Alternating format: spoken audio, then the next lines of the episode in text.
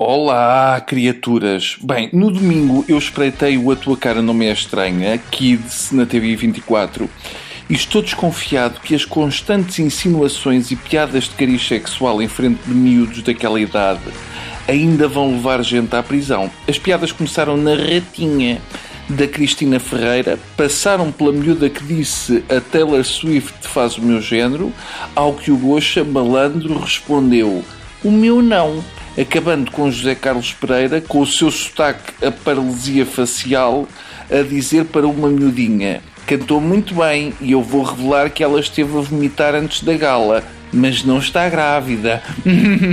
muito estranho.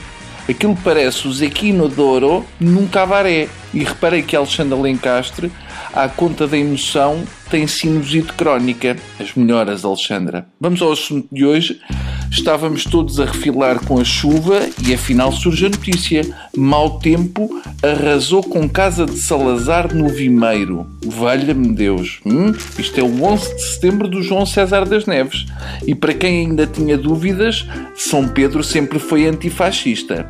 Pode dizer-se que a casa de Salazar caiu da cadeira. Este é um dos maiores revés para a alma do ditador desde a série Salazar com o Diogo Morgado e desde que foi chumbada a criação do vinho Memórias de Salazar. Relembro que na altura sobre esta decisão o Bruninho disse: Agora quem quiser mamar Salazar tem de ir ao vimeiro com uma pá.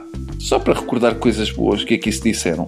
Confesso que a queda da casa de Salazar é uma notícia que me alegra ainda que seja uma perda para o património, nomeadamente o galinheiro de Salazar, com as suas telhas de zinco, numa arquitetura nitidamente inspirada na arquitetura cabo-verdiana do campo do Tarrafal. A verdade é que aquilo estava tudo fulgento, que, como se sabe, era a cor preferida do professor António Oliveira Salazar, esse grande macacão. Uh, vou voltar a ler a notícia para sorver o gostinho. Mau tempo esbardalha a casa de Salazar. Uma coisa não há dúvida. Isto é que é comemorar os 40 anos do 25 de Abril como deve ser. Afinal, não custa nada. E pode estar aqui um bom guião para o festejo do 25 de Abril. Uma coisa barata e natural. Chuva derruba a casa de Salazar. Um raio devasta prédio de luxo de antiga sede da PIDE.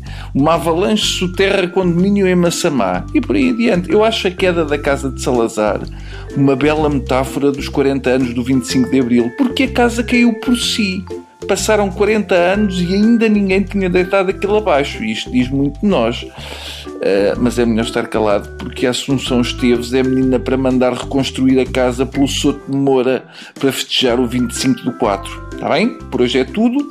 Voltamos amanhã com temas menos sediços. Adeus.